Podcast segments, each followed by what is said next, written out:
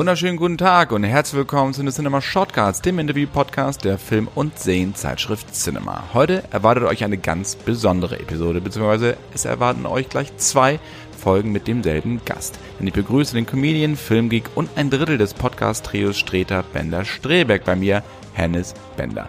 Mit Hennes spreche ich in dieser Folge und der nächsten ausgiebig über sein Verständnis von Pop- und Nerdkultur, wie das Kino der Zukunft aussehen könnte und was eigentlich Bequemlichkeitsverblödung ist. Ein Gespräch, das mir unglaublich viel Spaß gemacht hat und das ich euch, wie bereits gesagt, in zwei Teilen präsentieren werde. Und nicht vergessen, die neue Cinema, die Juli-Ausgabe 2022, ist im Zeitschriftenhandel erhältlich und die ist wieder gespickt mit zahlreichen Hintergrundgeschichten, Filmkritiken, Porträts und Streaming-Tipps. Vor allen Dingen möchte ich euch die Titelgeschichte zum Drehstart von Dune 2 ans Herz legen. Darin verraten wir euch unter anderem, was Denis Villeneuve und seine Crew für die Fortsetzung alles in petto haben. Jetzt aber wünsche ich euch ganz, ganz viel Spaß mit dem wunderbaren Hennes Bender. Lieber Hennes, herzlich willkommen zu den Cinema Shortcuts. Hallo Philipp, schön, dass ich dabei sein darf. Große Ehre. ja, das ist, das freut mich schon. Das hört sich schon mal erstmal gut an. Ich höre euren Podcast äh, Streter Bender Streberg ja regelmäßig. Und da ist schon klar, du bist ein absoluter Filmgeek. Ja. Daher auch nicht so verwunderlich, dass du heute mein Gast bist und ich muss mich wahrscheinlich ziemlich warm anziehen. Naja, das werden wir sehen. Wir werden, ich glaube, hier treffen äh, Giganten aufeinander heute. King Kong versus Godzilla. Ich glaube, ich bin King Kong, weil ich bin, ein bisschen mehr harter als du. Ah, okay. King Kong Bundy kenne ich vor allen Dingen. Sehr schöner Wrestler gewesen. Ich weiß nicht, ob du den noch nee, kennst. Nee, nee, sagt mir nichts. Nein, nein. Ich kenne nur noch Horst Brack.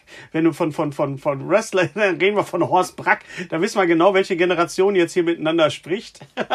Im Hintergrund habe ich auch noch ein Autogramm von Otto Wanz übrigens. Ah, alles klar, ja. Aber ich Wrestling, Wrestling war nie so meins. Ich fand das äh, jetzt im Nachhinein so so so postmäßig sehr sehr sehr ulkig, ähm, auch durch so eine Serie wie Glow und so und ähm, auch durch durch wie, wie, wie hieß der Film mit Jack Black? Nacho Libre?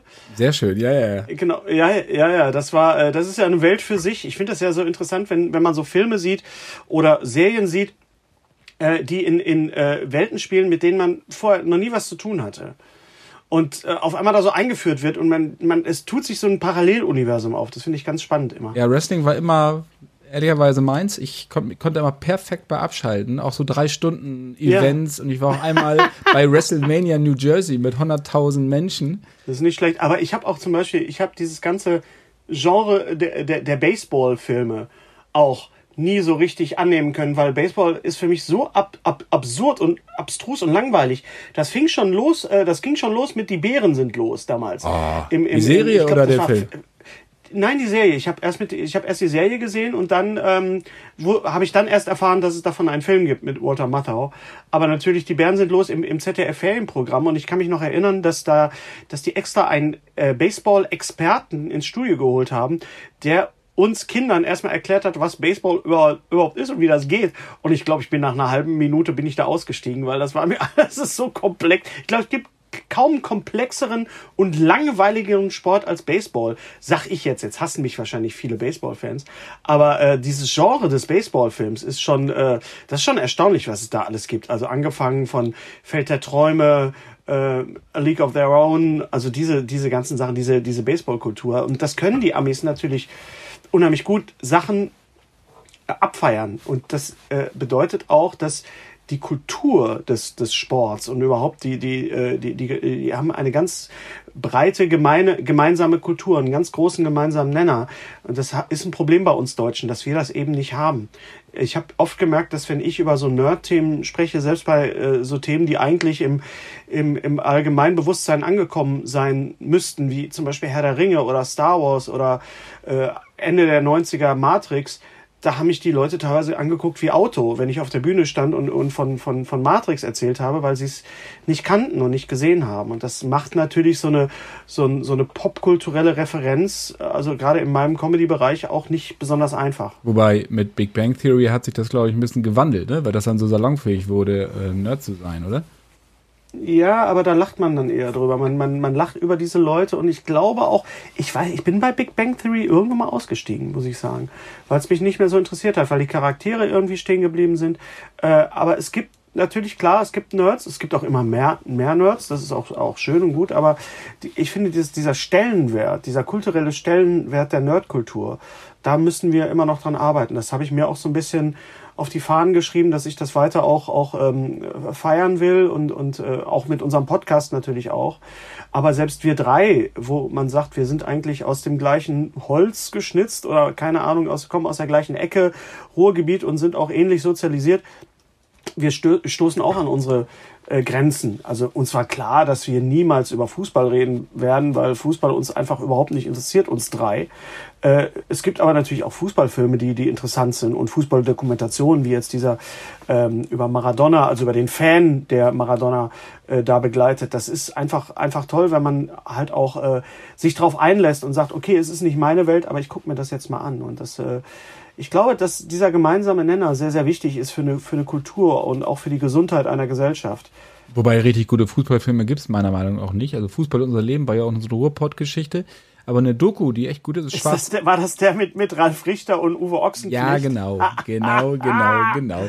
Ja. Wobei es eine schöne Fußball-Doku, was heißt eine schöne, sehr eine wichtige ist Schwarzer Adler über Rassismus im Fußball. Sehr guter, sehr, sehr gut, habe ich auch komplett gesehen, ja, ja. Da, wenn das dann so in das Gesellschaftliche reingeht, wenn du merkst auf einmal, okay, das Fußball, ich bin kein Fußballfan, aber wenn du im Ruhrgebiet bist, ähm, dann ist Fußball immanent. Das ist, das ist überall, jederzeit. Und jetzt, dadurch, dass jetzt Schalke wieder aufgestiegen ist, haben wir jetzt im, im nächsten, in der nächsten Spielzeit haben wir sechs ähm, Derbys, sechs Stück. Also Bochum, Dortmund, Dortmund, Schalke, Schalke, Bochum. Das ist schon, das ist für die Gesellschaft sehr, sehr, sehr wichtig. Ich muss das, muss da kein Fan von sein, aber ich finde, es gehört dazu, das anzuerkennen und äh, auch, auch zu akzeptieren, dass es das für sehr viele Leute eine sehr wichtige Sache ist. Bevor wir weitermachen, nämlich genau, worüber du gerade gesprochen hast, was die Nerdkultur anbelangt. Einmal Wrestling, Heels, eine sehr gute Serie aus Stars Play, nämlich über Kleinstadt Wrestling, kann ich schon mal empfehlen, falls du sie noch nicht kennen solltest. Lohnt sich auf jeden Fall mit Steve Amell, mit dem äh, Typen, der Arrow gespielt hat. Ah ja, ja. Ich erinnere mich finster, ja. Gibt es bislang eine Staffel, die zweite wird noch gedreht oder kommt demnächst, mhm. aber ist auf jeden Fall super und Baseballfilme, natürlich Indianer von Cleveland, ich bitte dich. Die Indianer von Cleveland, du meinst, ist das, ist das, nee, warte, das meinte ich jetzt nicht die. Sheen, Charlie Sheen. Charlie Sheen, genau. Ich dachte jetzt äh, Mighty Ducks, aber das ist ja mit dem Bruder von Charlie Nein. Sheen. Das ist ja mit, mit Emilio. Genau, da geht's ja auch um Eishockey. Emilio Estevez, aber das, das ist ja ähnlich ja, auch. Ja, stimmt, ja. Aber also das ist natürlich über jeden Zweifel erhaben, die Indianer von Cleveland. Habe ich nie gesehen. Nein! Ah, ich nie gesehen, ich bin raus. Habe ich nicht interessiert. Es gibt einfach so, so eine, auch so eine Phase, wo ich einfach sehe, okay, da, da haben mich Filme überhaupt nicht oder Filme dieser Art oder auch Fantasy-Filme überhaupt nicht äh, interessiert. Das war so Anfang der, oder so, so Mitte der 80er Jahre. Da habe ich mich für ganz andere Sachen interessiert. Viel, viel mehr für Musik. Da habe ich noch sehr, sehr viel nachzuholen. Ich habe, äh, ich glaube, letztes Jahr zum ersten Mal äh, Big Trouble in Little China gesehen und habe das natürlich abgefeiert. Ne? Also das war wirklich ein, ein Retro-Fest für mich und, und natürlich auch sehr lustig und, und die Special Effekte, die ziemlich gut waren, muss ich sagen. Aber äh, da gibt's noch so ein paar Schätzchen, die ich, die ich nie gesehen habe und dazu gehören auch die Indianer von Cleveland. Geht dir das manchmal auch so, dass du denkst, du hast Filme gesehen, weil du schon so viel über sie gelesen hast und dir so viel Sachen darüber erzählt wurden, dass du denkst, ja, ja klar, da habe ich den schon gesehen. Und dann kommt der irgendwann und denkst du, das war irgendwie anders, mhm. als ich es in Erinnerung habe. Ja, aber viel schlimmer ist ja, wenn du einen Film siehst und auf einmal merkst, oh, den habe ich ja schon gesehen. Das ist ja doof. Das ist also, du siehst, hä, das kenne ich doch schon. Ach so, den habe ich ja schon mal gesehen. Und irgendwo auf irgendeiner, auf irgendeiner Festplatte, irgendwo auf irgendeiner zerebralen Festplatte ist das noch abgespeichert. Der hieß aber nur anders ja früher der hieß nur, also das kommt natürlich auch noch manchmal dazu, aber ich bin ja jemand, der Filme gerne öfter sieht. Deswegen habe ich auch eine sehr, sehr große Blu-ray und, und DVD-Sammlung und äh, meine Frau guckt zum Beispiel Filme immer nur einmal. Die versteht das gar nicht, warum ich Sachen mehrmals sehe. Ich habe jetzt zum Beispiel gerade aufgehört mit dem mit der letzten Folge, mit dem Finale von vom The Office, also vom amerikanischen Office und habe direkt wieder angefangen. Ich bin in einer Office-Schleife drin gerade, weil es einfach so gut ist, weil es mir so gut gefällt, dass ich sage, nee, dann muss ich nochmal gucken. Das war einfach zu klasse nochmal. Kann ich vollkommen verstehen, weil genau da geht es mir auch. Ich bin gerade bei der sechsten Staffel. Noch haben sie nicht geheiratet, Spoiler Alert. Aber wir sind kurz davor finde es auch fantastisch und vor allem, ich ertappe mich auch dabei, dass ich, okay, jetzt möchte ich doch noch mal irgendwie noch mal wissen, was Neues schauen und dann wieder noch eine Folge und noch eine Folge, weil es dir einfach gut geht danach. Es geht einem einfach gut. So, es geht einem total gut. Das ist ein so gutes Feeling, das habe ich wirklich seit, seit Ted Lasso nicht mehr gehabt, so, dass man eine Serie guckt und man, man fühlt sich einfach Wohl danach. Und deswegen ist ja, ist ja Kultur und, und Filme und, und Serien sind ja auch, auch wichtig für die, für die Seele, fürs Allgemeine und fürs Wohlbefinden. Aber weißt du, was mit der siebten und achten Staffel The Office ist? Hast du da eine Ahnung, wo wir gerade bei Spoilern sind, was da passiert? Äh, ja, ich weiß das. Ich, ich habe das ja auch alles schon gesehen. Ah ja, okay, gut. Äh, das heißt, du hast die siebte und achte ja, Staffel ja, ja. gesehen. Das, da ist ja dann Steve Carell leider ausgeschieden. Ja, aber ist das nicht fantastisch, was sie daraus machen?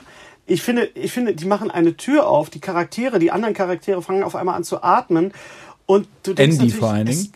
Andy ist, Andy ist natürlich, also Ed Helms ist natürlich allein diese, wenn du dann wieder zurückguckst und, und wieder zurückgehst und dir das anguckst, er ist natürlich als schon so eine Art Ersatz äh, Michael Scott auch eingeführt worden und er ist ja noch viel schlimmer. Ich habe mich ja vorher immer mit Michael Scott identifiziert, beziehungsweise mit David Brandt natürlich. Äh, aber als Andy dann kam, habe ich gedacht, scheiße, der ist ja wirklich so wie ich. Der macht ja genau den gleichen die gleichen Ablenkungsmanöver, die ich mache, wenn ich irgendwie was machen muss. Und wie die die letzten beiden Staffeln zu Ende gekriegt haben, das ist, das ist auch ein Triumph der Kreativität. Also wenn ich überlege, was man in, in Deutschland, die Geschichten, die ich kenne oder die ich auch erlebt habe, äh, mit, mit Fernsehen, wo du mit Leuten sprichst, die überhaupt gar nicht wissen, was sie da gerade machen oder, oder mit irgendwelchen Produktionsheinis oder Fernsehexekutiven, wo du denkst, ja, ihr habt keine Ahnung, was ihr da gerade macht. Das war ja der, der Skandal damals mit, mit Stromberg, äh, dass sie das einfach gemacht haben, ohne bei den Autoren, also bei Ricky Gervais und bei, bei ähm, Stephen Merchant überhaupt erstmal nachzufragen. Das ist ja dann im Nachhinein ist das revidiert worden und die haben sich dann geeinigt, aber auf die Idee zu kommen, so eine Idee zu nehmen und ähm, einfach zu adaptieren, so gut adaptiert, wie sie wurde von Ralf Fußmann, aber ähm, dass der Sender gesagt hat, nee, wir brauchen da bei, bei der BBC da nicht nachfragen, das war schon ein Skandal. Das ist, das ist geistiger Diebstahl gewesen. Und das hat für mich immer so diesen Beigeschmack, wenn ich mal so in Stromberg so reingucke. So gut gemacht, wie es ist. Ja, ich finde einfach durch die, weil die Charaktere dann gerade ab der zweiten Staffel anders werden und dann es kein mehr, keine Kopie mehr ist, und es wird halt, kriegt halt eine vollkommene Eigendynamik. Ähm, gerade auch wegen Bjarne Mädel und Chris und Ja. Maria Herbst. Äh, schon allein deswegen ist es halt einfach geil. Und diese ganzen Nebenfiguren, die immer reinkommen, vorgesetzt und sowas. Und auch dann, Ja. wenn er nach Finsdorf versetzt wird und so, das hat einfach eine völlig andere Ausrichtung. Genauso wie das amerikanische Ja. Office dann ja auch ganz anders ist als das britische. Ich finde, das amerikanische Ja. kann ich mir auch eher angucken, weil es nicht so, nicht so weh tut wie das britische. Das Britische tut sehr weh, ja, das stimmt. Das ist sehr schmerzhaft. Das stimmt. Aber das ist Ricky Gervais. Einfach. Kein Wo- Wohlfühlfaktor. Nee, hat keinen Faktor Null. Ich muss auch sagen, also mein Lieblingscharakter bei Office, obwohl das wechselt natürlich auch von äh, Episode zu Episode, ist natürlich Kevin, äh, weil ich gerade auch dabei bin, wie er, was war das, sein großes Chili äh, versucht in einem Riesentopf, nämlich in die äh, ins Office reinzubringen und leider über seine Füße fällt. Nee, der Topf rutscht ihm aus der Hand und er versucht dann mit irgendwelchen, das vom Teppich aufzukratzen Ja. in diesen Topf rein. Das ist einfach äh, wirklich was zum laut Lachen. Etwas, was man wirklich nur noch selten hat derzeit. Und das ist nur das Cold Opening, ne? Die, wie viele geile Cold Openings gibt es bei Parkour. amerikanischen The Office? Ich sag nur Parkour, ja. Parkour habe ich mir, glaube ich, zehnmal angeguckt. Ich, sag- ich habe meine Frau gerufen, Schatz, tut mir leid, das musst du jetzt mal eben gucken. Parkour, Parkour. Also diese Momente und das ist ähm, ja, das ist ich finde das amerikanische Office ist allein dadurch, dass dass die Autoren da teilweise mitspielen, der Paul Lieberstein, also der der der ähm, Toby, ja, oder oder auch die die Phyllis ist eine war, war- beim Casting ist ist eine Casting Executive und das, dass die Autoren dann die Executive Producers sind und so weiter, das ist einfach, sowas gibt's in Deutschland nicht. Das hast du eben nicht. Und das haben die Amis richtig, richtig raus. Das muss man wirklich sagen. Du hast vorhin angesprochen, dass du die Filmkultur lebst, oder nicht Filmkultur, sondern Popkultur und Nerdkultur. Äh, wie äußert sich das? Sowohl in deinem Programm als auch im Privatleben, Freunden, wie, wie machst du das? Naja, es ist also mein Programm oder warum ich überhaupt auf die Bühne gegangen bin, war am Anfang eigentlich die, die Frage, habt ihr das auch gesehen? Ne, das fing an mit einem äh, Retro-Programm, damals mit Generation Yps, 2001, glaube ich, habe ich das gemacht. Da habe ich über meine ganze Kindheit und über die Yps-Hefte gesprochen. Haben auch viele gesagt, das kennt doch keiner mehr. Und ratzfatz war ich mitten in diesem 80er Retro-Strudel äh, nicht gefangen, aber ich bin da gut mitgeritten, beziehungsweise ich habe ihn auch ein bisschen äh, forciert. Ähm, das habe ich halt immer sehr gemacht und, und äh, ich habe halt immer mir auch Leute gesucht, die eine ähnliche Ebene haben äh, wie ich. Also sei es jetzt äh, Fernseh, sei es Film, sei es Hörspiele, was dadurch darin resultiert äh, ist, dass ich jetzt mittlerweile auch schon seit zwei Jahren äh, den John Sinclair YouTube-Kanal moderieren darf und, und mit John Sinclair sehr viel zu tun habe. Das gleiche war mit Asterix, die haben sich dann an mich gewendet und mich gefragt, ob ich Asterix auf Ruhrdeutsch übersetzen da äh, will und ich habe sofort ja gesagt.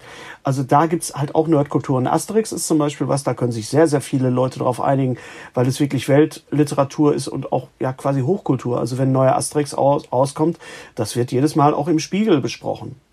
Und der Spiegel ist jetzt, sag ich mal jetzt, was, was Popkultur angeht, eher äh, reserviert. Ja, also so eine Filmbesprechung beim Spiegel, denke ich immer, ja, wenn ihr so, solche Filme nicht mögt, dann lasst es einfach. Dann, dann tut euch das auch gar nicht an. Dann besprecht und macht Politik, das könnt ihr super. Aber bei, bei so Kultur denke ich so, ah, das ist immer so ein bisschen schwierig. Das ist so eine feuilletonistische Arroganz. Und das habe ich bei der Cinema halt auch immer geliebt, weißt du, weil, weil das, wenn es da, da wirklich um Hollywood Blockbuster ging oder auch um was war Autorenkino, da war alles gleich. Da hat man alles gelesen. Da hat man gemerkt, ja, es ist diese, diese äh, Kunstform des Films, des bewegten Bilds. Man geht raus, man zahlt Eintritt, man guckt sich was an. Und das kann halt ein Michael Bay-Film sein oder das kann halt auch ein David Lynch-Film sein. Beide haben ihre Berechtigung. Das merken wir gerade im Moment, wenn wir solche Filme sehen wie, wie, wie Top Gun oder Jurassic World Dominion und gleichzeitig läuft ein Film wie uh, Everything Everywhere All at Once, ja, wo mich mein lieber Freund Gary mit reingeschleppt hat, äh, na, nachdem er in unserem Podcast grandios gescheitert ist daran, mir den Film zu erklären. Und dann, er ist an euch gescheitert, vielmehr. Er ist an uns gescheitert, er ist an uns gescheitert. Und dann saß ich im Film und habe gedacht, ja, Gary, den kann man auch nicht erklären, den Film. Den muss man erleben. Man muss ins Kino gehen und diesen Film sehen. Dann gehst du raus und sagst, ja, sowas habe ich in der Form noch nicht gesehen. Also ich habe schon Multiverse, Multiverse-Filme gesehen. Natürlich äh, der wunderbare Spider-Man, Into the Spider-Verse den ich auch für einen der besten Filme der letzten Jahre halte. Also nicht nur als Zeichentrickfilm, sondern auch, auch nicht als Superheldenfilm, sondern einfach als als Kunstform. Ich bin ja ein großer, großer äh, Zeichentrick-Fan und äh, liebe Zeichentrickfilme und äh, äh, kämpfe auch immer darum, dass man auch mal über Zeichentrickfilme redet, weil Zeichentrickfilme und so solche Sachen auch das Genre Kino nach vorne bringen und auch Superheldenfilme, wenn sie gut gemacht sind und wenn sie äh, mir eine Geschichte erzählen, dann ähm, dann finde ich äh, ist das auch Kino und Herr Scorsese hat halt gesagt, Marvel-Filme sind kein Cinema, aber wenn wenn Endgame kein Cinema war oder oder der der der Spider-Man äh, No Way Home, wo sich wirklich Leute ich sag mal so fast schon in den Armen gelegen haben, als ich ihn gesehen habe am ersten Abend in der Originalfassung und Leute angefangen haben zu schreien und zu klatschen und zu weinen, das ist Kino. Also so kenne ich Kino, so habe ich Kino früher als als Kind erlebt, wenn wir in in Bud Spencer Terence Hill Filmen waren, wenn wir bei Disney-Filmen geweint haben und so weiter. Und das ist, das sind jetzt solche äh, Firmen wie Marvel äh, oder auch wie Pixar einfach. Die machen Emotionskino und das hat seine Berechtigung, auch wenn das kein, auch das ist Autorenkino, wenn du so willst. Also ich mache da keinen Unterschied.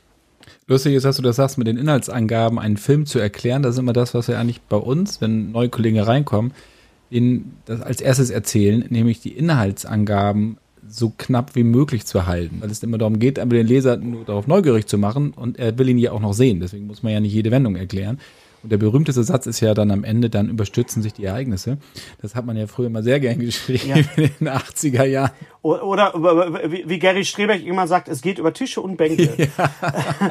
ähm, aber das ist, das ist eine Unart und das sehe ich bei vielen Kollegen auch, also auch bei, bei Podcast-Kollegen, bei Filmkollegen oder auch bei, bei äh, auch Mark Kermode macht das leider auch, den ich sehr, sehr, sehr schätze, ein großartiger Filmkritiker, der setzt sich erstmal hin und erzählt die Handlung des Films. Und ich so, nein, erzähl mir nicht die Handlung. Sag nicht, was da, das war, wir wissen alle, Jurassic World, Dinosaurier gegen Menschen, da musst du nicht drüber erzählen. Mach mich neugierig drauf. Sag mir, das Geld lohnt sich, die Zeit, die ich damit investiere, meine Lebenszeit lohnt sich dafür oder halt eben nicht. Und das ist mein Anspruch, zu sagen, Leute, pass auf, wenn ihr auf sowas steht, dann seid ihr genau richtig. Und wenn nicht, dann nicht oder guckt's euch mal an. Und gerade so ein Film wie Everything Everywhere All at Once, das ist ein Film, den muss man den Leuten wirklich schmackhaft machen. Wir haben es dann ja auch noch geschafft und viele Leute haben uns dann geschrieben, aufgrund dessen, dass Gary so grandios gescheitert ist an, an Thorsten und mir, haben die sich den Film angeguckt und waren neugierig drauf, weil äh, ja, es ist, war wirklich ein absolutes Erlebnis, dieser Film. Ich werde den auch noch öfter gucken. Also das ist definitiv eine Blu-ray, die ich mir kaufen werde. Und wie du sagst, die Leidenschaft ist natürlich bei Cinema nach wie vor vorhanden, deswegen liest du es natürlich immer noch, Hennes. Mm, natürlich. ja, ja, das ist ja gut. Standard. Liegt hier, liegt hier äh, direkt neben mir. Gut, ich frage dich jetzt nicht ab. Ich frage dich jetzt nicht ab, was auf dem Cover ist und was auf Seite Ich habe lange, lange, lange, lange Zeit habe ich, habe ich Cinema wirklich gesammelt. Ja, und meine, meine Sammelleidenschaft begann dann wieder 83, da hast du mit Gary schon drüber gesprochen, als auf einmal Videokassetten beilagen, so als Gimmick. Ich als großer Yps-Fan, wie gesagt, fand es toll, dass auf einmal eine VHS-Kassette da drin lag, mit den Trailern drauf. Das war, also ihr habt das Internet und so, habt ihr schon so ein bisschen vorweggenommen, kann man sagen. Das ist, also schau gerne mal wieder rein, ist auf jeden Fall im Handel erhältlich. Ja. Eine kleine Cross-Promotion-Werbung natürlich für unser geliebtes äh, Filmmagazin. Nee, natürlich. Ich meine, das ist eine Institution. Das ist eine, das ist eine deutsche Intu in, äh, Institution. Das darf man, ich meine, ich habe ja auch bei, bei Filmzeitschriften äh, auch mitarbeiten dürfen. Ich habe mal für den Schnitt geschrieben. Ich habe viele, viele Jahre für die Deadline eine Hörspielkolumne geschrieben. Und äh, ich hab, durfte für den, den Rolling Stone letztes Jahr was über den neuen James Bond-Film schreiben, eine ganze Seite. Und das ist schon so, ein, so, ein, so eine Bucketlist, so ein Abhaken, so von wegen, ich habe eine Seite im Rolling Stone gehabt. Wow. Hey, ich bin, nenn mich Cameron Crowe, weißt du? ist das jetzt noch eine Bewerbung für eine Seite in der Cinema? Das kannst du äh, interpretieren, wie du willst. Du hast meine Telefonnummer und meine E-Mail. Sag, ich sag mal so, was Karl Kofe kann, kann ich schon lange. das kriegen wir schon hin, Hennis. Okay, dann äh, werde ich mir mal ein Thema überlegen. Ja, dann halte ich schon mal bereit. Ich, ha ich habe Papier und Bleistift, halte ich bereit. So, das hieß es doch früher in den, in den Quiz-Sendungen. Halten Sie Papier und Bleistift bereit. Was man damit machen sollte, wusste keiner, aber man musste die bereithalten. Papier und Bleistift. Vielleicht das Lösungswort für das unglaubliche Gewinnspiel. Ja, natürlich, klar. Aber er hätte auch sagen können, haben, haben Sie was zu schreiben da oder was? Aber halt, dieser, allein dieser Satz so, halten Sie Papier und Bleistift bereit. Das hat meine, meine Jugend doch sehr geprägt. Also überleg dir schon mal ein Thema, dann können wir nochmal drüber sprechen. Wir sprechen nochmal drüber. Ich weiß nicht, ob das viele wissen. Du bist ja Schauspieler, du hast ja auch im Theater gespielt, Schauspielerhaus mhm. in Bochum und hast vor allen Dingen auch Film studiert. Ja, was ich, ich was das. ich zum Beispiel noch nicht wusste, was ich noch nicht wusste äh, von dir. Und das Schöne ist, das habe ich mir jetzt natürlich auch geschrieben, äh, wenn man so wissenschaftliche Arbeit über seine Leidenschaft ah, schreibt, ja, dann muss man ja. ja. immer so ganz spezielle und lange Titel nehmen. Das ja. ist bei mir ähnlich gewesen. Dein, deine Arbeit hieß Die Mittelalter-Symbolik in den Filmen Monty Python und Terry Gilliams unter besonderer Berücksichtigung des Parzival von Wolfram von Eschenbach. Das war ein Dichter der, Mittelhoch, der mitteldeutschen Hochkultur, ist das richtig? Mittelhochdeutschen das, Literatur. Das ist richtig, ja. Und das, genau. diesen Titel habe ich, also die, die, Arbeit hieß Der Symbolismus des Terry Gilliam. Und ähm, dieser Untertitel, dieser ellenlange Untertitel ist entstanden, weil mein, mein äh, Professor gesagt hat, wir müssen da noch irgendwie was äh, Wissenschaft, du kannst nicht nur über Terry Gilliam und Monty Python schreiben und äh, wir brauchen noch irgendwie einen wissenschaftlichen Vorwand.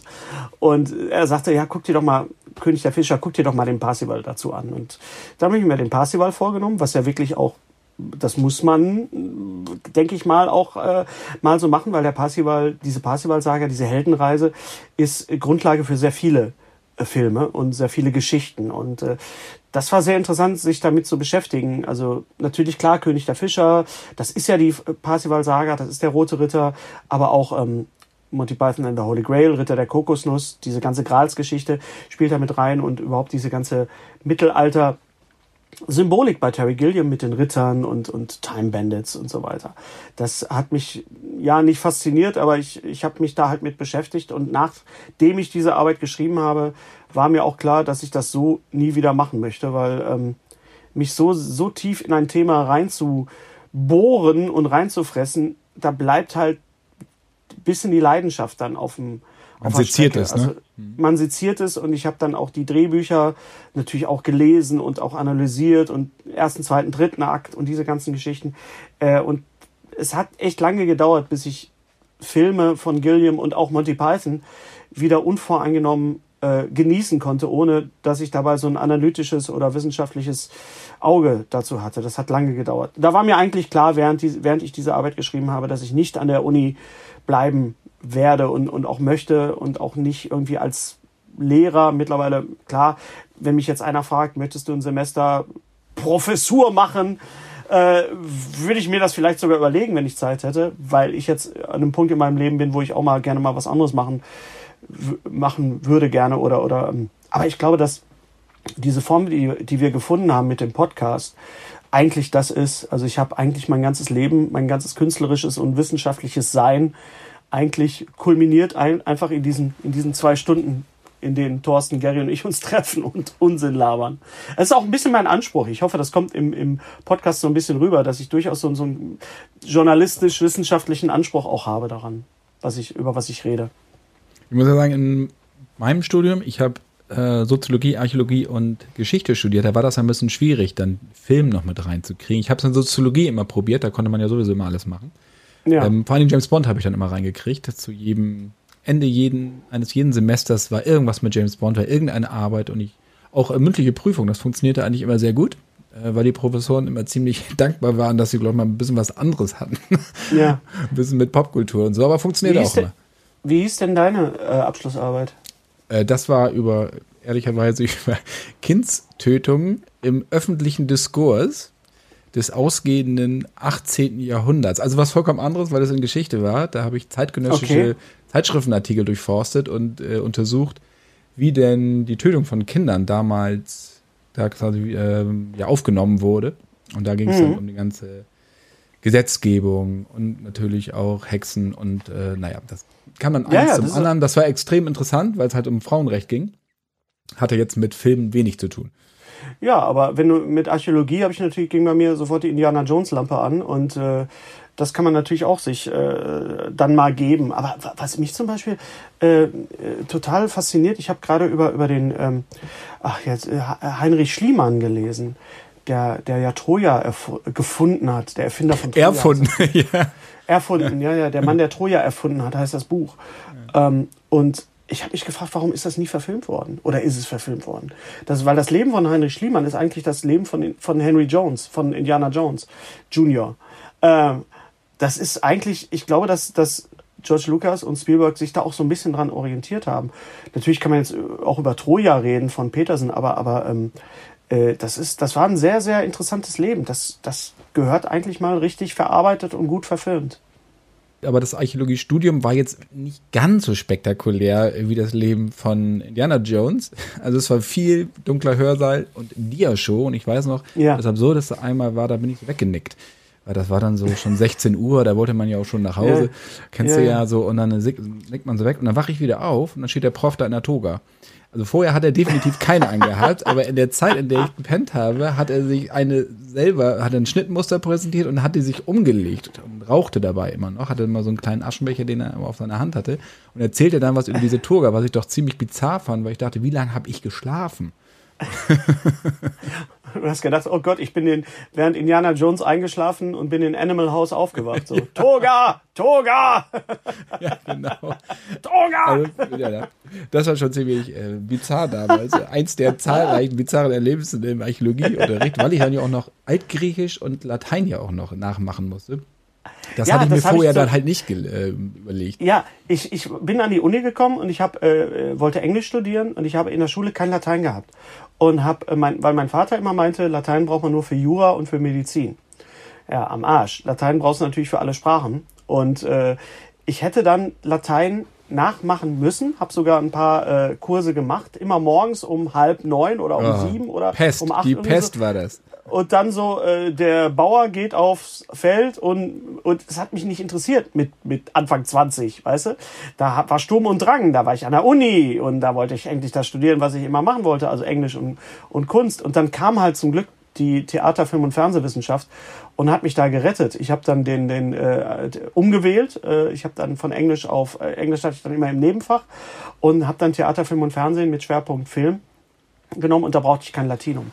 Heute, wenn ich heute Asterix übersetze auf, von Deutsch auf Ruhrgebiet, beschäftige ich mich natürlich auch ab und zu ein bisschen mit der lateinischen Sprache. Das finde ich auch sehr, sehr interessant. Nur ich finde, die Heranführungsart an, an sowas ist ja eine sehr komplexe Geschichte, Latein. Äh, da, das muss wirklich auch, auch, auch bezogen sein auf das, was dich interessiert.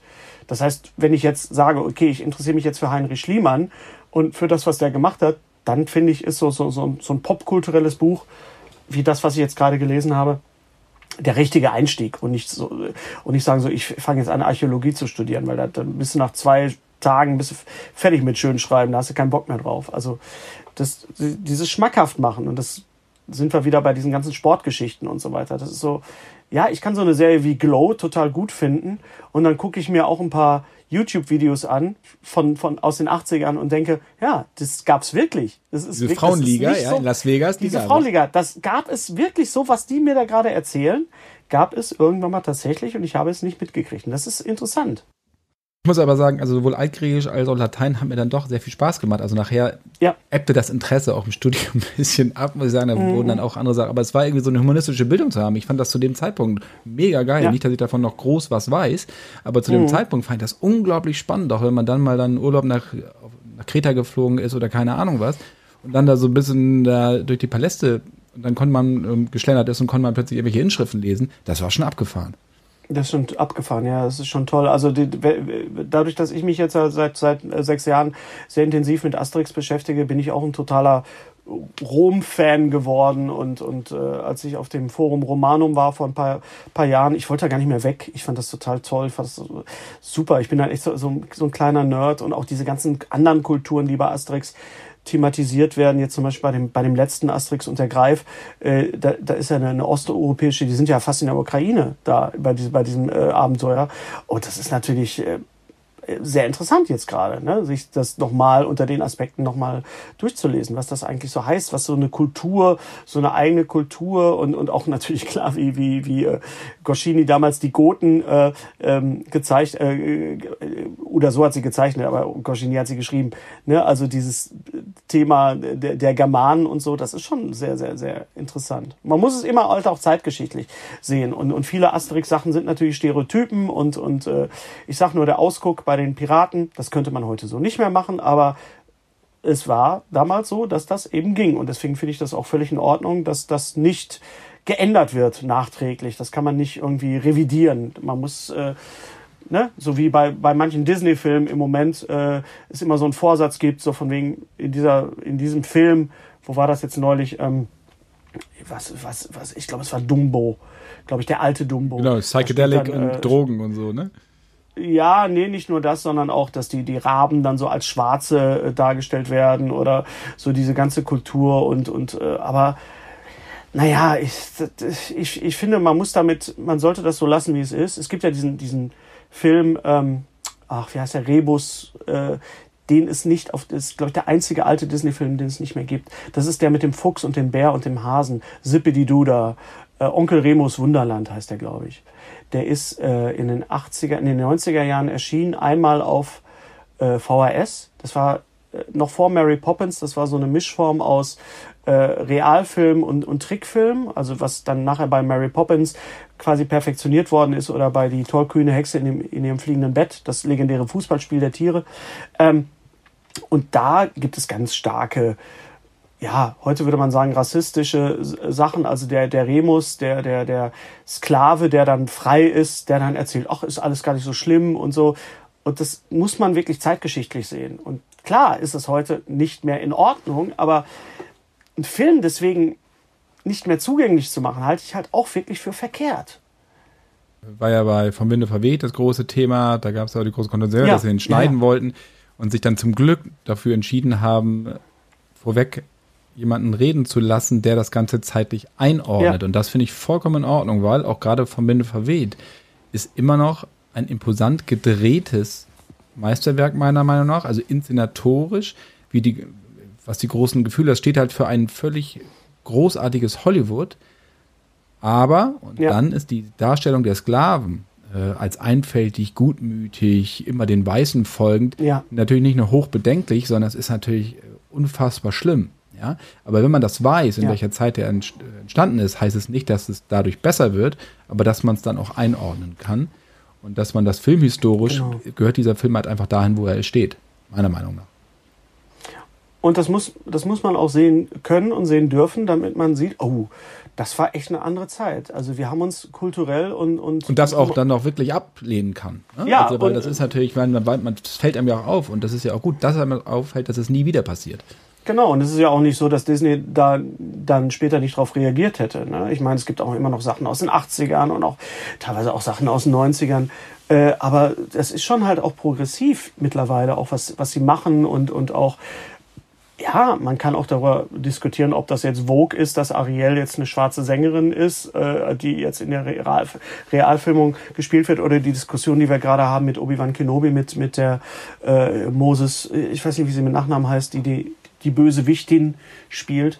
Äh, und ich finde, wir müssen diese Diskussion führen und sonst wird uns nicht klar, wie absurd eigentlich das ist, über was wir gerade reden. Denn es, es geht ja um eine, äh, um eine Fiktion, aber es geht auch bei Fiktion äh, immer auch um Abbild der momentanen Gesellschaft. Und ich finde das absolut legitim und auch wichtig, dass, dass wir, ähm, dass wir darauf reagieren, dass Kultur darauf reagiert. Denn in 20 Jahren wird man das sehen und vielleicht darüber sprechen, dass das damals ein Aufreger war. Und dann merkt man, was ist in dem Moment in der Gesellschaft, in der Welt eigentlich passiert. Und dann kann man sehen, okay, da war Corona, da war das Internet, da war Trump gerade und so weiter. Und dann hat Kultur ähm, ja die Verpflichtung vielleicht sogar zu reagieren auf sowas. Sonst hätten wir solche Serien nicht wie The Pentavet oder, oder The, The Pentaveret oder, oder, oder ähm, Don't Look Up und so. Das ist, Kultur muss reagieren auf etwas. Wobei ich dann immer im Moment auch, das ist auch was in der Nerdkultur anbelangt, finde ich es teilweise wirklich absurd, was für Diskussionen geführt werden. Sie können sich aber nur deswegen echauffieren, weil es das Internet gibt. Also das Internet ist Fluch und Segen. Und wenn, wenn wir diese ganzen Plattformen nicht hätten, dann würde sich da auch kaum jemand drüber aufregen. Oder dass Dr. Who jetzt eine Frau ist. Oder wir würden es nicht hören, ja. Wir würden es nicht hören. Und mir geht es dann auch am Arsch vorbei, weil die Leute, die, die das anmonieren, man kann bestimmte Sachen immer kritisieren. Äh, aber es ist so, so, so eine Art Kulturfundamentalismus, äh, der, wo ich denke, Leute, habt ihr Star Wars oder habt ihr Star Trek überhaupt verstanden, um was es da geht? Um welche Kult oder Herr der Ringe. Oder Herr der Ringe, ja. Dass verschiedene Völker, dass verschiedene Stämme kulturell zusammenkommen, die Gefährten, aus, aus verschiedenen, ne? Ich meine, klar, die Orks sind auch Stereotyp typ und, und das sind die Bösen gegen die Guten. Aber ähm, äh, ja, es ist halt eine universelle Geschichte, die da erzählt wird und ich denke mal, wenn man im Sinne des Erfinders agiert und man, wie gesagt, man muss seine Pappenheimer auch kennen, man muss wissen, wie hat Tolkien, wie hat er getickt, ja, oder wie hat, wie hat Roald Dahl getickt. Der war auch nicht ohne, oder, oder Lovecraft, ja, ne, ich finde es toll, dass es jetzt im Moment so viel Lovecraft gibt. Die ganzen Rechte sind ja freigegeben. Es gibt quasi jeden Roman jetzt multiple Male als Hörspiel. Aber ich glaube, jeder weiß, dass Lovecraft gehörig einen an der Waffel hatte, was Rassismus anging. Oder auch Edgar Allan Poe, den ich ja sehr, sehr, sehr schätze. Und, ich liebe die Geschichten von Edgar Allan Poe. Das heißt aber, ich trotzdem, ich kann das Werk von dem Autor trennen. Und das tun viele halt nicht. Und das denke ich dann, Leute, also wenn ihr das jetzt nicht rafft, dann brauchen wir gar nicht weiterreden. Dann hat das keinen Sinn zu diskutieren. Kannst du das Werk auch von lebenden Autoren trennen? Also wenn wir jetzt zum Beispiel über Woody Allen sprechen, mhm, ja. äh, kannst du das auch, dass du sagst, okay, ich kann Woody Allen Filme genießen, obwohl ich weiß, dass da was war? Ja, oder kann ist? ich, kann ich definitiv. Ja. Oder Polanski. Polanski auch, ja. Bei Polanski auch, ja. Also wenn ich, äh, wenn ich an, an äh, Tanz der Vampire denke oder an Rosemary's Baby, da weiß ich, da war ich zehn oder zwölf. Ich habe Rosemary's Baby, glaube ich, mit zwölf gesehen, hat mich fürchterlich traumatisiert natürlich. Ähm, und auch Macbeth, über den ich mal auch sogar meine Arbeit geschrieben habe, äh, über Polanskis Macbeth, eine sehr, sehr gute Verfilmung ist. Und ähm, wenn ich mich, ich habe mich auch mit Polanski beschäftigt und auch mit, mit, mit Sharon Tate, mit dieser ganzen Geschichte. Ähm, ich, kann das, ich kann das trennen. Und ich finde, in meiner Position als, als Vermittler zwischen den Kulturen äh, muss ich das auch. Also ich bin nicht jemand, der jemanden generell sofort verdammt, weil er mal was sehr Schlimmes gemacht hat. Ja, ich finde auch, weißt du, wo, wo willst du denn anfangen? Dickens, Shakespeare. Wow, also, ne, also man muss, ich finde, man muss immer den Kontext sehen und natürlich auch von Mal zu Mal unterscheiden. Ähm, reden wir mal von Louis C.K., also jemand, der, bevor er da in ein, ein, ein Riesenfettnäpfchen, was schon eher eine Fritteuse war, getreten ist, äh, galt er in, in meiner Szene als, als einer der, der Godfather von Stand-up. Und diese, diese, das, was er getan hat, das ändert nichts daran, dass die Comedy von ihm sehr, sehr gut war und immer noch sehr, sehr gut ist. Ja, nur ich bin halt dadurch, dass ich in dieser Szene und quasi den gleichen Beruf habe wie er, noch ein bisschen befangener dadurch. Und ich denke, ich weiß nicht, wie es Filmemachern jetzt geht, aber man, man hat ja auch so, so, so Angst, hoffentlich kommt nie was über den raus oder über, über, über den. Wir alle wissen, was Walt Disney für ein, für ein Hau hatte, ja. Der war, oder was, was, was, was für ein Despot das war. Und das Disneyland und, und Disney World und so weiter, das ist, das ist schon Westworld. Das ist schon ein, Paralleluniversum und eine Parallelgesellschaft, die da stattfindet. Mittlerweile würde ich das auch nicht mehr gut finden, aber wie gesagt, es geht immer um den, um den Kontext. Man muss immer den Kontext, ich finde diese Vorverurteilung immer ganz, ganz schwierig. Und das war Teil 1 meines Gesprächs mit Hennis Bender. Weiter geht es dann in der nächsten Folge des Cinema Shortcuts. Daran verrät euch Hennis unter anderem, warum er sich noch keinen Laubstaubsauger gekauft hat und was seine liebsten Filmzitate sind. In diesem Sinne, alles auf Horst. Bis zum nächsten Mal bei den Cinema Shortcuts.